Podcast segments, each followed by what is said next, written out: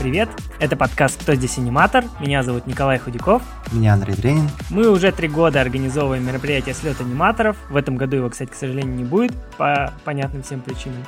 Также мы изучаем рынок анимации, следим за трендами. В подкаст мы приглашаем профессионалов из индустрии и расспрашиваем их о том, как делают мультфильмы. Партнер подкаста школа анимации animationschool.ru – это тоже наш проект. Сегодня у нас в гостях Сергей Меринов, режиссер студии «Пилот», член художественного совета проекта «Гора самоцветов», художественный руководитель студии «Пластилин» и педагог анимации. Сергей, здравствуйте. Здравствуйте. Мы будем говорить о стоп-моушен анимации, о «Пластилине», о легендарной студии «Пилот» и о режиссуре анимации в целом. Но для начала, по традиции, вопрос тебе, Андрей. Что ты знаешь о студии «Пилот»? О, ну это очень известная студия, ее, мне кажется, все знают с пеленок, в частности, я.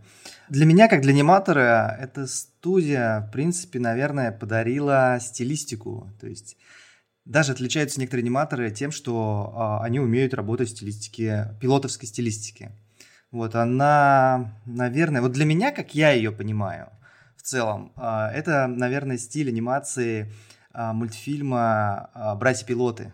Вот по ней можно как раз, мне кажется, понять. Это мне так кажется. Возможно, я ошибаюсь, но в целом именно так я эту студию вижу, то, что она именно создала именно вот, эту, вот этот стиль, благодаря замечательным аниматорам того времени. Окей. А что касается меня, а, я, наверное, мы с Андреем из разных поколений, да, мы с тобой немножко, и, и по- по-разному пришли в анимацию, и для меня, ну, как бы, я относительно недавно узнал об этой студии. А, я вот, особенно готовясь к интервью, я, актив, я сейчас очень много прочитал, очень много для себя открыл, а, ну, готовясь к этому подкасту Сергея.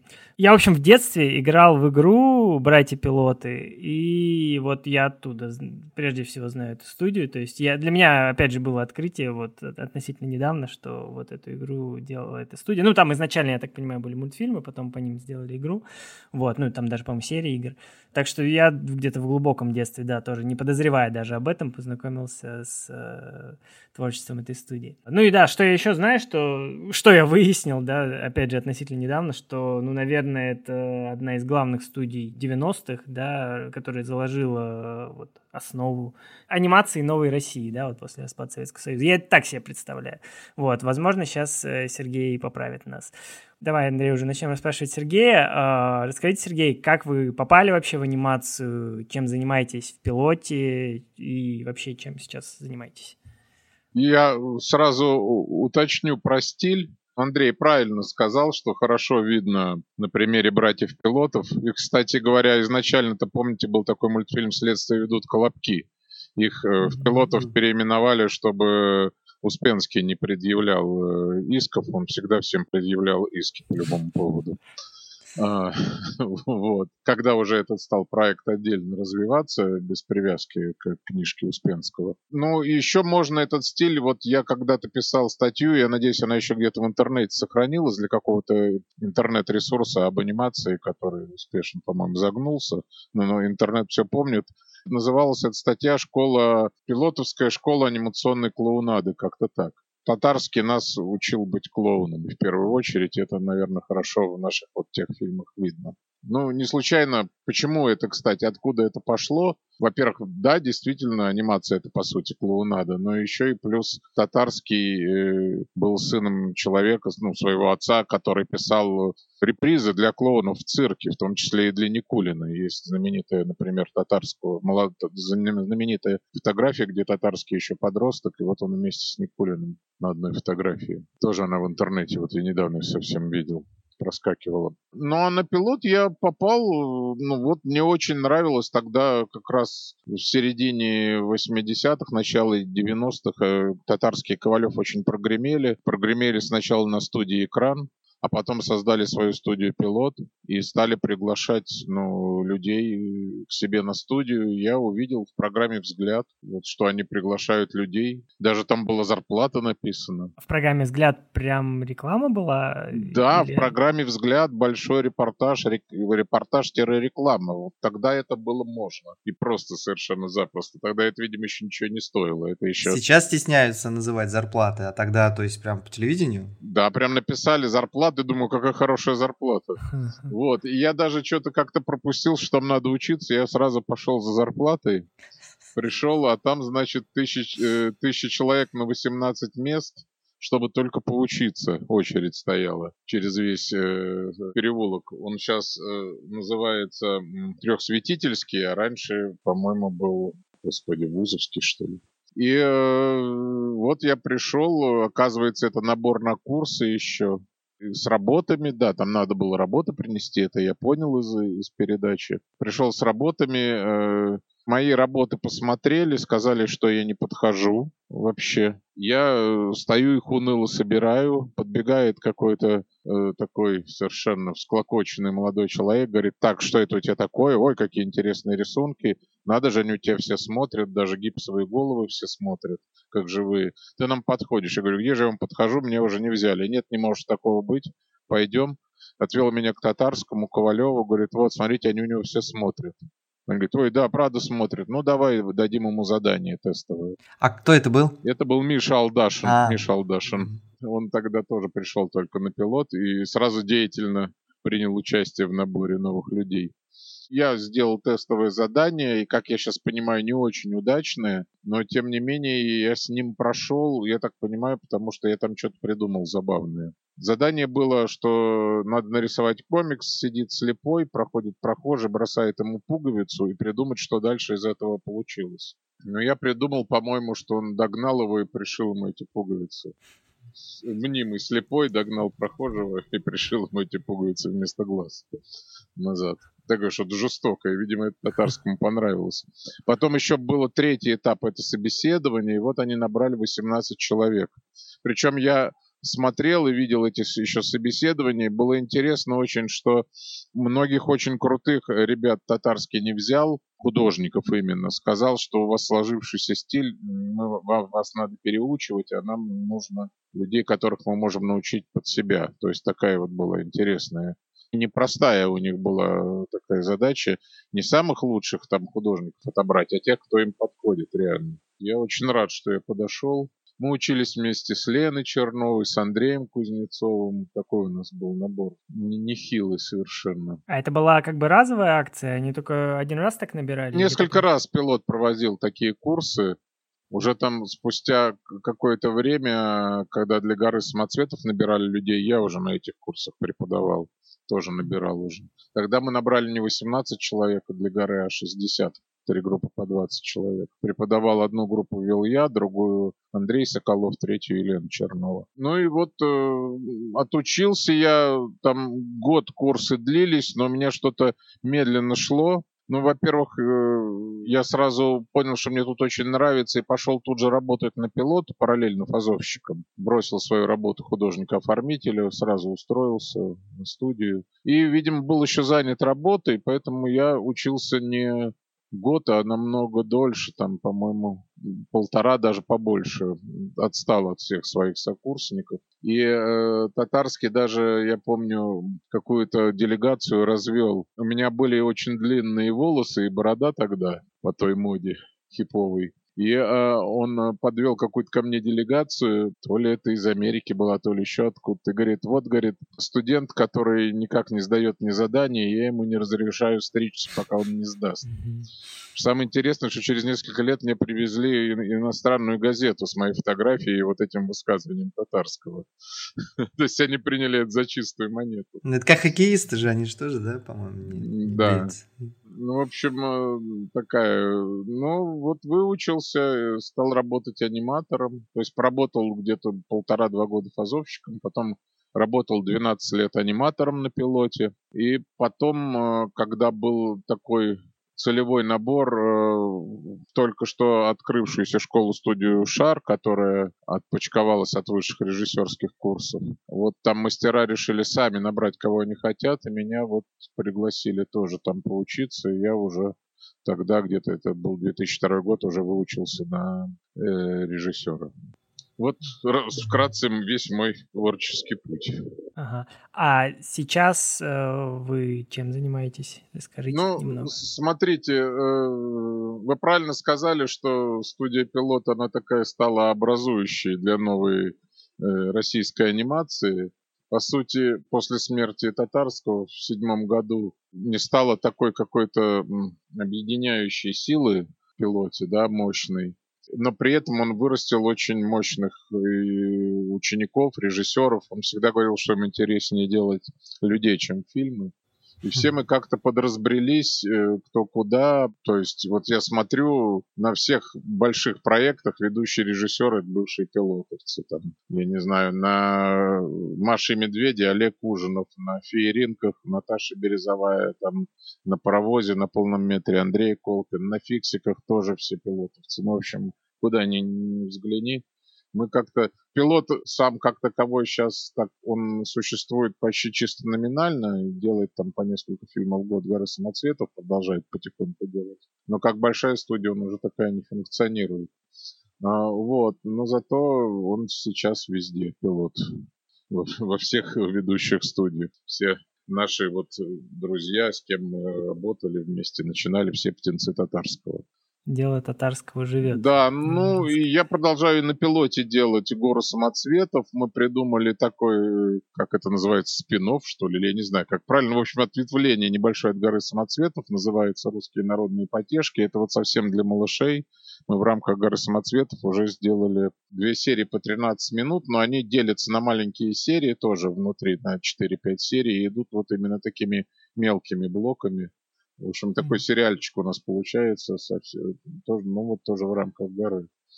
Вот. Плюс у меня своя студия «Пластилин». Заканчиваем сейчас большой проект «Пластилинки». Я надеюсь, что мы его потом еще продолжим, но пока вот заканчиваем 52 серии. Как еще раз, извините? «Пластилинки» — это тоже для, для самых маленьких. У нас там несколько сезонов. Циферки, машинки, э, зверушки, ага. растения. Э, музыкальные инструменты, это все есть на Ютубе, на, на, на канале Союз мультфильма. Вот да, он, по-моему, Союз мультфильмом, да? Да, двухминутные серии. Вот да, 52 серии мы делаем, вот сейчас последние 10 штук заканчиваем. Угу. Вот, не знаю, продолжится он или нет, но вот такой большой проект. А вырос он из пластилиновой азбуки, которую мы делали для канала Disney. Она у меня тоже на моем канале на Ютубе лежит. Сергей Меринов называется канал. Заходите, смотрите, там много чего у нас Мы есть. ссылочку в описании обязательно оставим. Да, сотрудничали мы также со смешариками. Начали делать для ЮНЕСКО проект, но он что-то подзаглох. Сделали первые три серии, по-моему, очень удачные, с пластилиновыми смешариками. Называется сериал «Наследники» про Кижи, про Санкт-Петербург и про озеро Байкал. Ну, про объекты ЮНЕСКО в России. Вот, смешарики по этим объектам. Пластилиновые, заметьте, путешествуют. И потом еще сделали русский язык со смешариками, такой учебный сериал, тоже с пластилиновыми, где мы учим китайских, испанских, вьетнамских, еще каких-то детей. В общем, его уже на много языков переведен русскому языку. То есть у нас такая вот, э, ну, в общем, такой наш постоянный мощный заработок, это образовательный проект, и нам это как-то... Пластилин оказался для этого очень Э, удачным материалом. Потому что вот одно перелепилось с другой, персонаж в буковку, буковка в ягодку, да, и вот детям все наглядно и понятно совершенно, да. Очень образовательный получился совершенно такой вот такая техника пластилиновая. Плюс мы заканчиваем тоже первый сезон по заказу Перми. Пермские заказчики у нас. Это их э, книга культовая «Каприска», такой пермский Карлсон, как я его называю. Только он совсем плохой чудовищный персонаж, такой совсем отрицательный. Вот мы сделали, заканчиваем первый сезон, 12 серий по 6,5 минут. Надеюсь, скоро он будет на экранах. Вот мне очень нравится, что у нас получается. Я вообще рад, что мы сумели пластилиновую анимацию сделать сериальной. Раньше это никому не удавалось, пластилиновых сериалов практически нету. Ну, кроме там барашка Шон, наверное. Больше того, у вас, по-моему, получилось как раз э, оцифровать э, да. э, пластилиновую анимацию. То есть э, вы, по-моему, первые начали делать ее. Да, да, я первый придумал, что ее можно снимать на цифровой фотоаппарат. И не все вместе, а отдельно на хромакейных фонах каждый слой, и потом собирать в компьютере. И так получилось разделить работу очень можно сильно. Там у меня вот сейчас 11 станков на студии. Вот, ну, как минимум 11 человек могут одновременно снимать, а не один. И каждый там свой кусочек, свой слой и так далее. И это и легче поправить, и, и изменить. Плюс еще вот мы в последнее время для, именно для сериальной истории освоили такую вещь, что мы лепим персонажей из пластилина, снимаем их по частям, и потом в Моха, или как Animation Studio оно сейчас называется, собираем куклу на костях. и, ну, лепим им липсинг тоже, и тоже туда в куклу вставляем. И то есть это для чего сделано? Потому что если делать сериал, то постоянные персонажи будут слишком сильно убиваться не это будет, сплошной их починка и восстановление. Мы придумали, пусть они двигаются уже в компьютере, а, а вот всякие превращения пластилиновые, всякие персонажи, которые не действуют постоянно, мы снимаем вживую так по-прежнему на станках, на хромакее, и это все совмещаем. Это позволяет ну, делать какие-то ну, нужные по сегодняшним дням сроки, а не как раньше, там, годами. То есть вы, в принципе, можете большие объемы делать, да? Да, мы ну, вот смотрите, мы вот сейчас одновременно сдаем 52 серии э, по 2,5 минуты и 12 серий по 6,5 минут. Это мы большие довольно объемы делаем. Я сам поражаюсь, как мы так умудряемся. Ну, естественно, у нас уже есть э, помощники в других городах. Мы сотрудничаем именно вот в МОХе с Уфимской студией «Банана», с Шурой Евсеевой сотрудничаем и с э, питерской студией «Да». Как раз это вот МОХ позволил немножко производство раскидывать, когда нужны большие объемы. Слушайте, а вот эта вот гибридная, получается, схема, да, МОХа плюс да. пластилиновый стоп-моушен, это кто-то еще вообще делает в мире? Вы как нет, следите? нет. Хм. Это точно никто не делает. А как вы кадров тогда кадры подбираете? То есть сами обучаете, адаптируете э, аниматоров уже да, готовых? Да, а тут такой интересный момент. Э, Наверное, кто-то из ваших слушателей тоже захочет задать этот вопрос, я сразу отвечу. Все спрашивают, а вот я хочу заниматься именно пластилиновой анимацией, вот можно к вам прийти научиться делать пластилиновую анимацию. А вот я не хочу там не рисовать, ничего. Я говорю, нет, нельзя, потому что надо научиться анимации сначала. Я вот сам преподаю классическую анимацию всю жизнь, никакой не пластилиновую. Потому что, ну, это просто одна из техник. Аниматор должен, ну, который знает основы анимации и принципы ее, то, вот, чему вы в своей тоже школе учите, он может прийти и работать где угодно. Он освоит завтра 3D, будет 3D работать, флеш освоит, будет в флеше врисованный, надо врисованный в пластилин, в пластилине.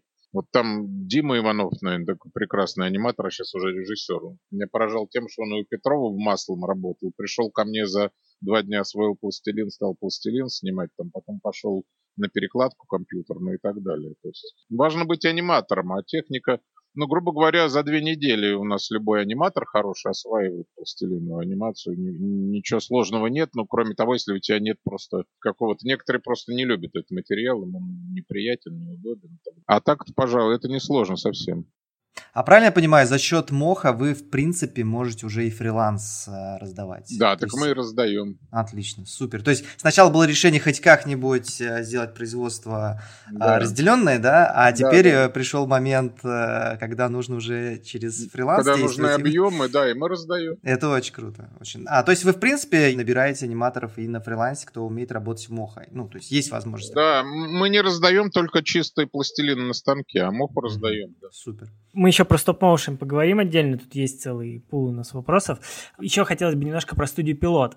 А, конкретно про гору самоцветов и про мультироссию. Я недавно совсем, вот, ну, честно говоря, открыл для себя два этих проекта, вот когда готовился как раз-таки к вот этому подкасту, нашему выпуску, к великому своему студу, и очень поразился. Всем рекомендую, кто не, там не смотрел или, ну, может быть, слышал, но не видел, обязательно посмотрите, потому что, ну, я, э, по-моему, это вот та идея, которую всегда хотят передать, да, через мультфильмы. Здесь, в общем, через мультфильмы передана наша многонациональность, да, нашей страны, там, э, мультироссия, это где про каждый регион минутный мультик снят, ну, там не все регионы есть, но про многие, я там, например, из Сибири, я там про свои сибирские регионы посмотрел, было очень интересно.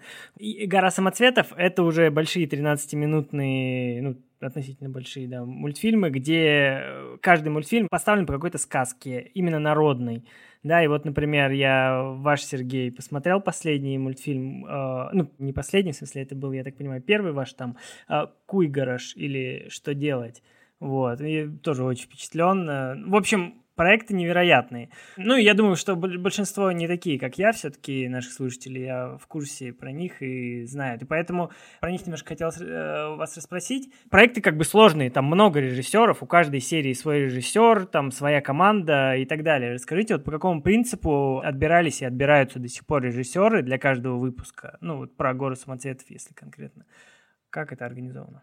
Ну, смотрите, там как получилось, э, была изначально у татарского идея делать вот сказки народов России с разными режиссерами в разных техниках. Ну, то есть это он хотел, знаете, обмануть тогда. Сейчас уже никто не борется с форматом, а тогда нас всех это немножко напрягало. Он только пришел в нашу жизнь. Мы делали, что хотели в 90-х, а тут, оказывается, пришел телевизионный формат. И он, что он не хотел очень делать никаких сериалов, и он придумал делать авторские фильмы, но как бы из них сериал.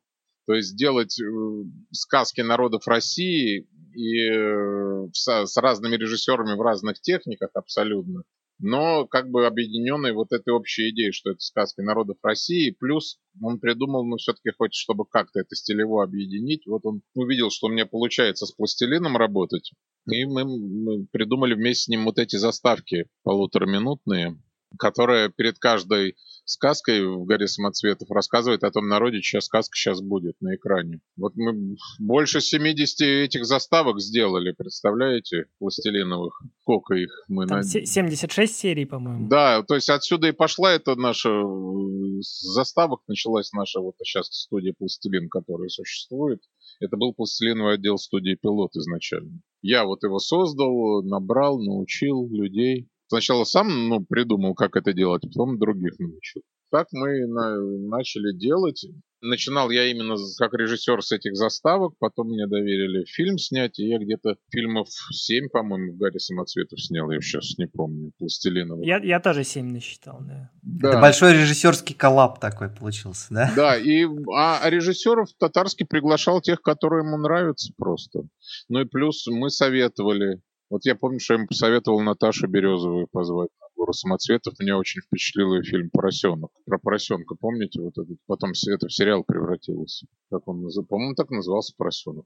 Сейчас не помню. С таким большим вот. пятачком огромным. Да-да-да, да.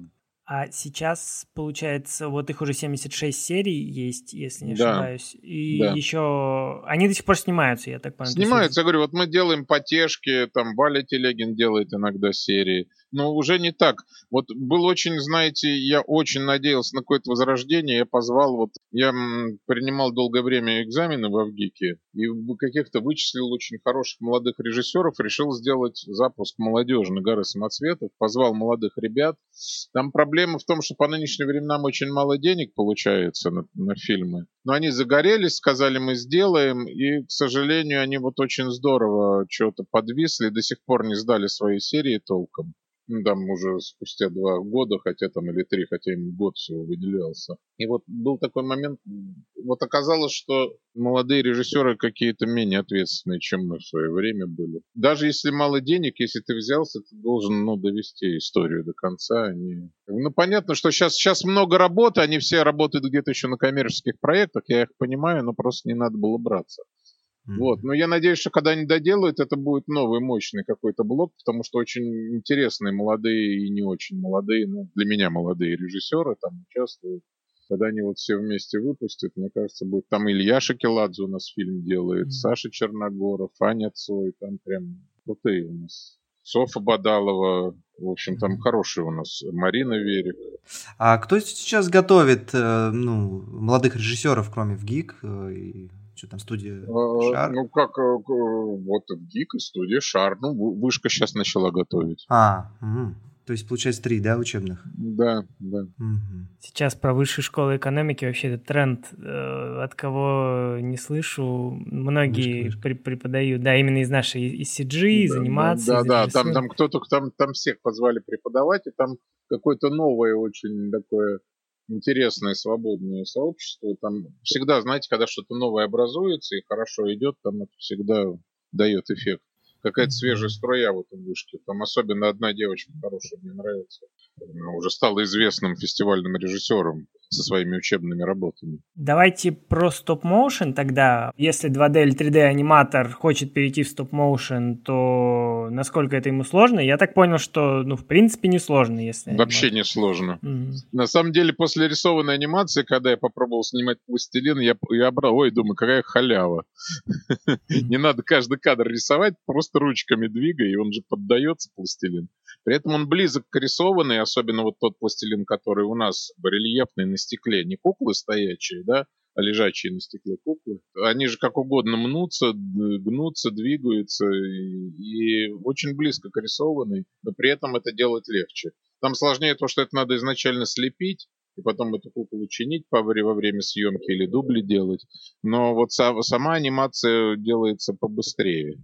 Ну, там бывает, когда сложно, когда кукла очень сложная, но в целом мне поначалу после рисованной казалось очень это легко и просто. А получается, что есть два вида пластилиновой анимации. Одна да. это на стекле, то есть, ну, как бы плоская. И одна в декорациях. То есть одна пластилиновая перекладка, а другая пластилиновая кукольная, скажем так, когда в декорациях куклы пластилиновые двигаются. Так у вас, наверное, какие-то анимационные хитрости есть, потому что, в принципе, пластилин э, — это же стоп-моушен, да. а стоп-моушен не сфазуешь особо. То есть нужно сразу делать кадр за кадром. Да, мы так и снимаем. Ну, приучились подряд. Не фазуем, да. То есть, а у вас есть какие-то вот, ну, пред, предподготовка сцены? То есть, когда вы рассчитываете, что там? Ну, я поначалу обязательно требовал у всех вот у начинающих, чтобы они мне просто вот на бумажке на одной принесли совсем в маленьких таких почеркушечках ключевые компоновки. Даже не ключевые, а все компоновки к сцене. Вообще все. Ну, не без фаз, ну, а, а фаз, чтобы между ними было помечено сколько. Ну, лучше с запасом выкинуть всегда проще, чем подснять. Хотя можно сниматься сейчас с Dragon Frame, можно внутрь сниматься, мы снимаемся, но стараемся все-таки все делать сразу. Dragon Frame это софт, да, вот для стоп Да, да, Dragon Frame для стоп-моушена, да. Очень удобная программа. Мы с ними даже там какие-то вещи их просили, они там делали по нашим просьбам, и она с нашим участием развивается это, этот софт довольно популярный для стоп-моушена, его все, кто этим увлекается, знают. Кстати, я вот не знаком с софтом Dragon Frame, ну, то есть знаю, что он существует для стоп-моушена да. и так далее. Интересно, у меня что такая просто сейчас э, мысль возникла. А можно ли там, в этой программе, когда ты видишь свой, своего персонажа, да. строить арку, к примеру? Все, да, там можно рисовать любые арки себе. Любой черновой мультипликат себе можно прям в нем нарисовать. Путь, дугу, какие-то компоновочки, все, пожалуйста, там есть рисовалочка покадровая. Очень Прям круто. так начерикать угу. себе все и поэтому двигаться. Потом можно любой референс подложить. У меня некоторые там, кто приходил, например, из флеша, они прям во флеше делали совсем черновую анимацию и в Dragon засовывали и по нему снимали по ней. То есть там можно ну, вывести себе э, референсом свою анимацию любую. Или, или просто видео какое-нибудь. И по нему прям покадрово снимать. Что касается еще стоп-моушена, то, ну, вообще по нашим наблюдениям, ну, мы, мы вообще с этим как бы с стилем очень мало связаны, вот, но я думаю, что вы не будете спорить, что это не самое популярное направление анимации. Нет, конечно. Особенно коммерческой, да, то есть да. Э, абсолютное большинство коммерческих проектов современных, э, они либо в 3D, либо в 2D, да, там, ну, в разных да, под, да, подстилях. Да, Соответственно, вопрос, что пластилиновая анимация, она как бы может жить только в авторских фильмах и при господдержке, или коммерческие проекты все-таки есть? Ну, я частично вы уже ответили. Ну, я но... же вам уже рассказал да. про... То есть мы как студия живем, конечно, за счет коммерческих проектов. И там реклама, учебные какие-то, образовательные проекты. Надо понимать, что э, все равно мы живем как раз как студия, и, и нам перепадают какие-то коммерческие проекты еще и потому, что мы уникальны эти. Иногда вдруг людям хочется такое, а к кому обратиться? А вот, собственно, к нам. А еще больше и не к кому. То есть мы существуем за счет своей уникальности, Поэтому, ну как, у нас есть и проекты с господдержкой, это типа горы самоцветов, и коммерческие проекты вот, э, типа образовательных всяких там для смешариков, для пластилинок. Фиксипелки мы еще снимаем для фиксиков. Мы со всеми дружим большими проектами. Но для Маши Медведя еще ничего не делали. Только, хотя там все наши пилотовцы. А кто-то вообще, кроме вас, еще делает коммерческую стоп-моушен анимацию пластилиновую в России? Ну, вот на такой основе нет на постоянный. Может быть, кто-то рекламу снимает. Угу. А так не, не, не, не знаю никого. Понятно. Пытались кто-то, но вот ну как-то вот мы вот так смогли зацепиться. Нам гора самоцветов в этом помогла, потому что вот огромный опыт этих заставок 70 с лишним штук снять, вы понимаете? Мы, мы, нам волей по неволе пришлось научиться работать как-то, ну, производственно а не авторский. А как соотносится стоимость э, производства вот 3D, 2D классического? Ну, понятно, что они там сильно разные тоже, но если вот в среднем я как э, продюсер, да, там инвестор выбираю на старте, в каком э, стиле делать. Э, это в пластилине дешевле, дороже или примерно так же? А я не знаю, сколько 3D стоит. Сколько в 3D минут стоит? Зависит сильно. Ну, ну, так сложно сказать. Да, в, в абсолютных... Сейчас навскидку, да. Да, величинах сложновато, конечно. Ну, в, в общем, я скажу так, что мы стоим точно дешевле рисованной анимации. Но, наверное, дороже флеша и чистой мухи. Ну, вот, но дороже компьютерной перекладки. Угу. Подороже но сравнимо. В общем, сравнимо с компьютерной 2D-перекладкой мы стоим. Может быть, чуточку дороже, но это но то, при этом то, у вас есть уникальность. Да, у нас есть уникальность, и тоже очень зависит от сложности проекта. Можно делать простой пластилин, а он, он в этом хорошо трансформируется. Можно сделать очень совсем простые пластилины мультфильмы, а можно делать довольно сложно. Там тоже цена, конечно, будет разная, но в целом мы сопоставимы, мы не стоим не как рисованные, не как 3D, а ближе к 2D перекладке. Где-то между, ну, чуть выше, наверное, нее все-таки. Грубо говоря, от 200 до 500 тысяч за минуту у нас цена минуты производственная.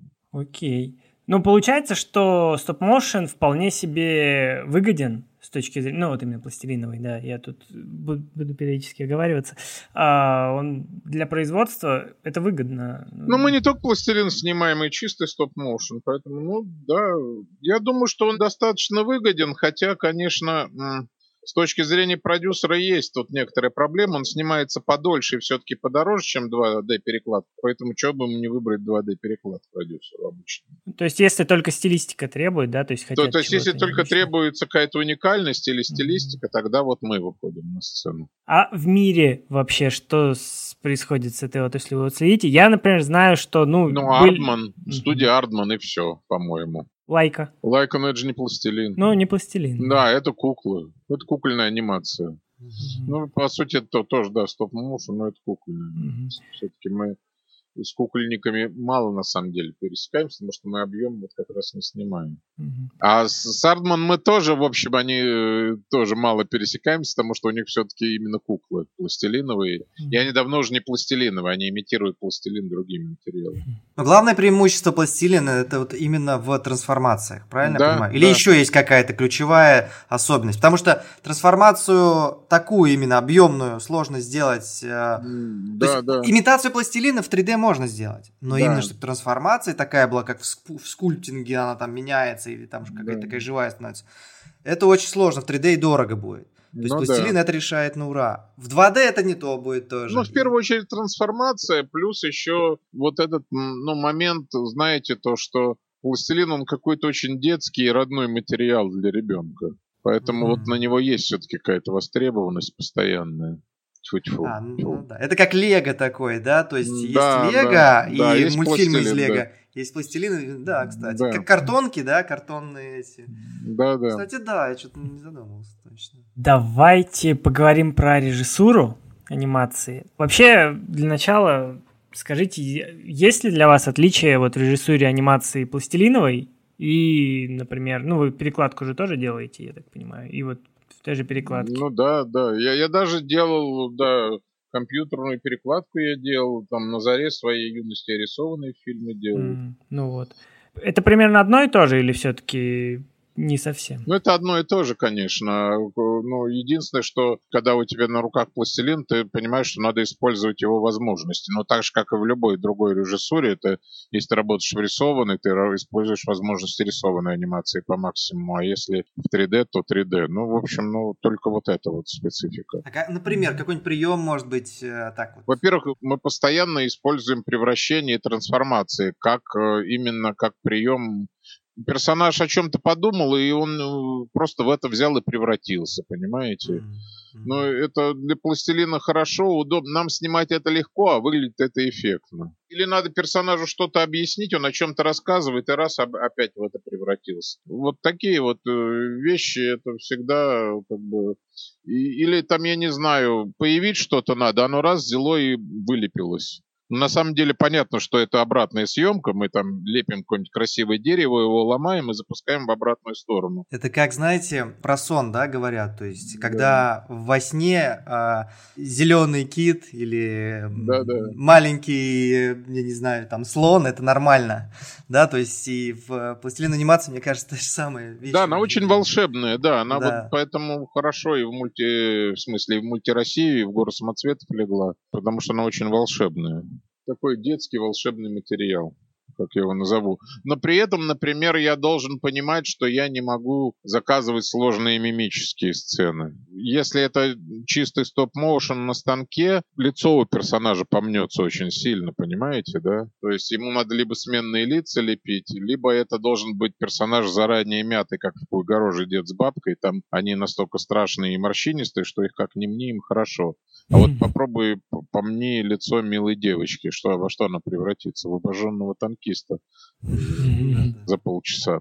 Поэтому вот лучше сыграть на силуэте, чем а, ну, на крупном плане мимикой пластилине, скажем так. Вот такие ограничения, например, есть. Ну, в целом вы, мы определились с тем, что режиссер, в принципе, он в любой технике режиссер. Да, я с удовольствием какой-нибудь спектакль бы поставил, вот у меня мечта есть давнишняя и фильм художественный тоже. Пока что-то не, не, не сошлось, но уже актеров живых я снимал у себя в фильмах. Вот э, этот э, «Суета сует» для Леши Кортнева клип. Да, Там вот я тоже вспомнил. У меня живые люди снимались. Чулпан Хаматова и Леша Кортнев в главных ролях.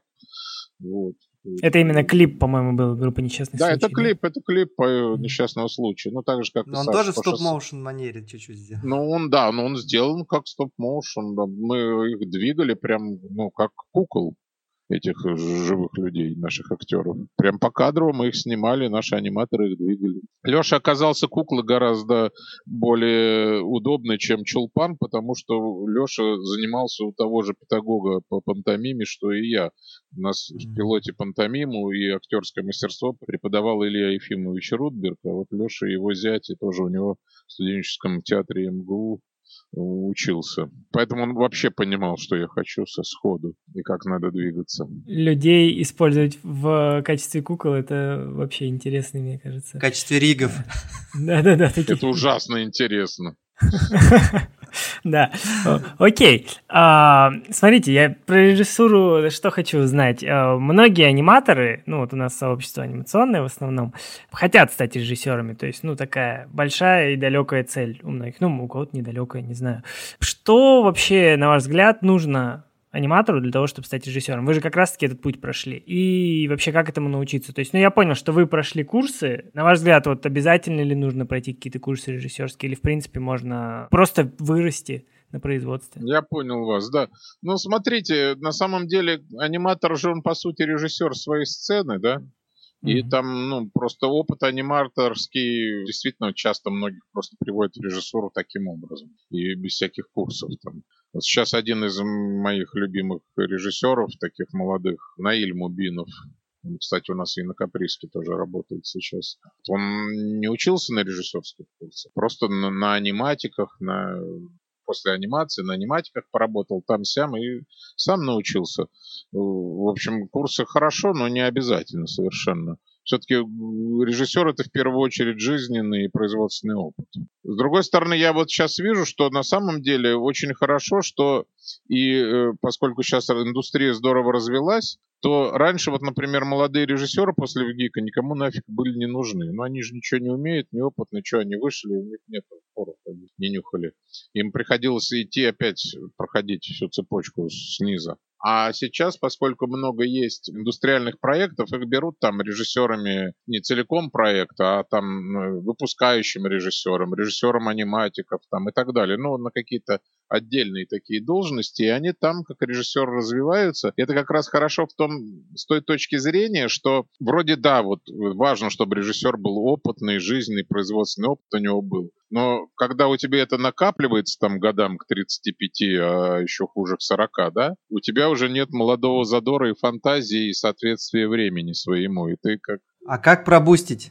Как ускорить? Да а, вот, вот, этот... вот, вот и сейчас есть эта возможность. Действительно, можно идти молодому человеку учиться на режиссера, и его потом возьмут, ну, одним из таких, не сразу главным режиссером, а винтиком механизм, но все равно режиссером. Там либо принимать, выдавать сцены, либо делать аниматики, это все равно режиссерская работа. И это вот сейчас я очень завидую тем, что сейчас молодые люди могут становиться хорошими режиссерами. Раньше такой возможности не было. Ну, сейчас вообще время возможностей, так, да. Принципе. То есть, это что прям хочешь, вообще что счастье, да. да. Я вот для себя очень понял, что я поздновато пришел в режиссуру, потому что вот у меня идеи задора было э, для режиссуры в 25 лет много, а когда там я в 37 лет стал, то у меня э, было много опыта, но мало уже вот этой молодой энергии.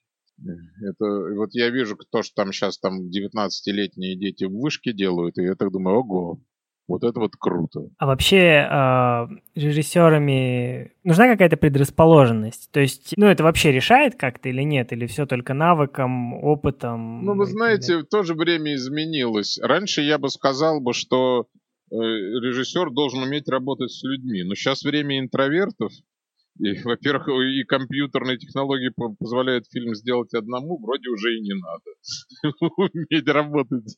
Знаете, ну, должен быть, во-первых, талант, вот я считаю, важно, ну, к этому предрасположенность должна быть. У тебя должно получаться. Когда у тебя получается, тебе нравится этим заниматься. Ведь это же самое важное, чтобы тебе нравилось то, чем ты занимаешься. А нравится только, когда получается. Но хотя я как-то вот так вот, даже когда не получается, мне нравится, потому что я как-то вот получаю удовольствие еще от процесса, от самого. Мне очень нравится делать мультфильмы. Мне, в общем, даже пофиг, что там получится.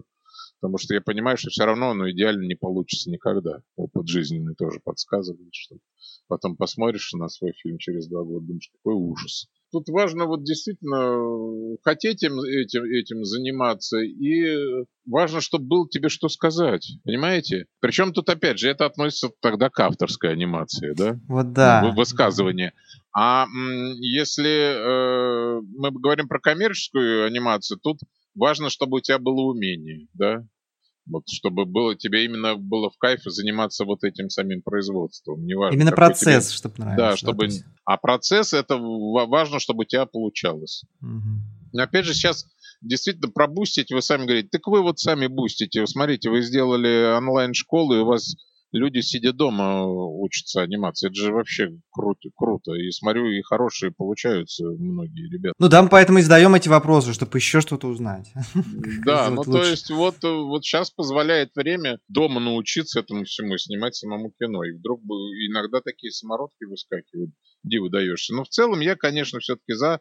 Лично мне анимация и режиссура в анимации нравится тем, что это коллективное искусство, что соединяется много талантливых людей, и они друг друга обогащают, и на выходе получается фильм как совокупность ваших векторов и ваших талантов, да, а не то, что ты один придумал. И для каждого этого открытие. Каждый удивляется, ох, а как это все вместе здорово у нас получилось. Вот, кстати, как раз вот вопрос про это. У школы есть Гобелинс, да? И да. они же, они же э, существуют в офлайне. И как мы выяснили у Эдварда, что или с кем мы с Блюменкранцем, Кириллом общались, да? Да, То, да. Что там создается некая среда очень благоприятная для того, чтобы формировалась именно команда. Это вот для меня это очень важно. Вот пилот был такой же средой в свое время, и пилотовские курсы были такой средой. Мне вот э, в современной жизни этого очень не хватает, потому что даже сейчас все студии же по удаленке работают, и нет этого питательного бульона часто. Питательный бульон. Да, Вот как бы это создать в онлайне? Потому что... Я, это я не знаю. Ну, общайтесь по, по зуму каждый день, напитывайте друг друга. Да. Хотя, мне кажется, это сложновато. Может быть, когда будет какой-нибудь VR уже 3D, тогда да. начнется опять э, эта волна, да? Да. да. Но сейчас пока сложно. Ну вот, благодаря тому, что у нас все-таки станки, у нас постоянно на, на студии mm-hmm. есть народ. Ну, да. ну, кстати, Но да. это на самом деле наше неконкурентное преимущество и точка зрения, что мы платим за аренду. Если бы мы не платили, у нас бы больше было работы. Ну, потому что дешевле бы стоило. Ну, хотя, ну, крупные студии, как бы, все равно, как ни крути. Ну, могут, я... да, себе это позволить, да. Ну, и я, и я к тому, что даже те, у кого нет станков, и, должны. Там, и 2D, и 3D, да. они все равно стремятся к тому, чтобы собрать. Конечно, да, они, да, чтобы они правильно стремятся, тогда это очень обогащает. Ну, Действительно, да. вот Союз мультфильм это сейчас делает, Паровоз это делает. Молодцы, я считаю. Что? Там видна хорошая молодая такая атмосфера, молодые режиссеры, тусовка, они друг друга оплодотворяют, я бы так сказал. Опыляют, да? да опыляют, да, да. А потом оплодотворяют. А, ну да, вот мы из подкаста в подкаст тоже уже вот сколько эту тему не обсуждаем, получается, что действительно онлайн э, до конца нас не поглотит все-таки. Я очень на это надеюсь. Мне скучно в онлайне. Я привык общаться с людьми, чтобы. Знаете, представляете, вот 20 там художников, или как на старом пилоте 150. Все молодые, красивые, это ж какая крутизна. Там, правда, работать мы иногда забывали, но было очень весело. Ну, я сейчас представляю, что на паровозе примерно такая же атмосфера. Мы ну, да. Были пару Не, ну на паровозе там все-таки завод, заводы, заводочные. Ну да, кстати. Ну, там да. им не дают особо расслабиться. Там э, много надсмотрщиков. То есть вроде у тебя корпоратив, но ты знаешь, что у тебя висит там еще да, долги да, по да. работе идешь дорабатывать. Да. Да. Напоследок э, хотелось узнать о вашем вообще мнении вот о текущей индустрии. То есть э, вы уже сказали, что раньше там выпускники выходили, им некуда было работать, а сейчас вроде как есть. То есть я, насколько понял, да. все-таки тенденции положительные. Но вообще, что считаете э, по, по этому поводу? В последнее время что с анимационным рынком в России происходит? Может, мировые какие-то тренды тоже? Ну, мы растем очень здорово. Мы очень хорошо растем. И э, тут и у меня была одна претензия, но я потом понял, что даже за счет нее мы растем, так что я ее, невидимо, придется снять. Мне все нравится э, э, в том, что как наша индустрия растет и как развивается, и что приходит много молодых людей, что им есть где работать и расти тоже и развиваться. Это прям круто, да? Вот. Единственное, мне не нравится, что все-таки э, очень большая власть денег и большая власть продюсеров, а при всем нашем росте мы все равно еще молодая индустрия, не сильно богатая, и поэтому все продюсеры боятся экспериментировать, и у нас все сериалы похожи один на другой. Mm-hmm. И потому что просто никто не хочет рисковать. И все делают по, по какому-то клише продюсеры, они не хотят ни, никуда. То есть хочется больше экспериментов вообще. Да, да влево сворачивать. При этом мы смотрим mm-hmm. на какие-то американские сериалы, там тот же Николодин, Cartoon Network, и видим, что там ни одного похожего нет, наоборот, да? Mm-hmm. И там они в любые стороны экспериментируют, что Спанч Боб некоммерческий продукт, но в России он пока невозможен, никакой Спанч Боб. Тебе скажут, ты с ума сошел. Вот нарисуй красивые большие глазки и, и маленькие ротики. И не дай бог. И чтобы все были милые, и, и добро побеждало добро. Вот. У меня была эта претензия большая, но самое смешное э, оказалось, что я смотрю, у нас большой успех пошел и на международном рынке, как раз за счет этого, потому что мы такой вот совсем-совсем для простого народа что-то клепаем, чего уже западные художники, наевшись, для них это западло, грубо говоря. А мы делаем вот такое, знаете, в больших объемах еще, да? Как раз то, что нужно каналу. В больших объемах, такое вот для аудитории сайта «Одноклассники» кино российская индустрия делает. И оказалось, что во всем мире эта аудитория была обделена, и она вся кинулась наши фильмы смотреть. Мы для них, как знаете, как стали как бразильские сериалы. Кино, вот российская анимация стала для всего мира. Потому что, ну, кто мог подумать, что так Маша и Медведь выстрелит? Ну, это же какой-то прошлый век для мировой анимации, так честно говоря. Вот. А, а, а этого не хватало людям, понимаете? Так что э, мы развиваемся своим путем, мы этот путь пройдем, будем дальше красивее, разнообразнее, интереснее. Я очень рад, что это я до этого дожил. Я же, понимаете, пришел в анимацию в начале 90-х, когда был всплеск, а потом, когда она вдруг вся рухнула. Я там много лет э, провел э, в умирающей анимации. Для меня это было ужасно.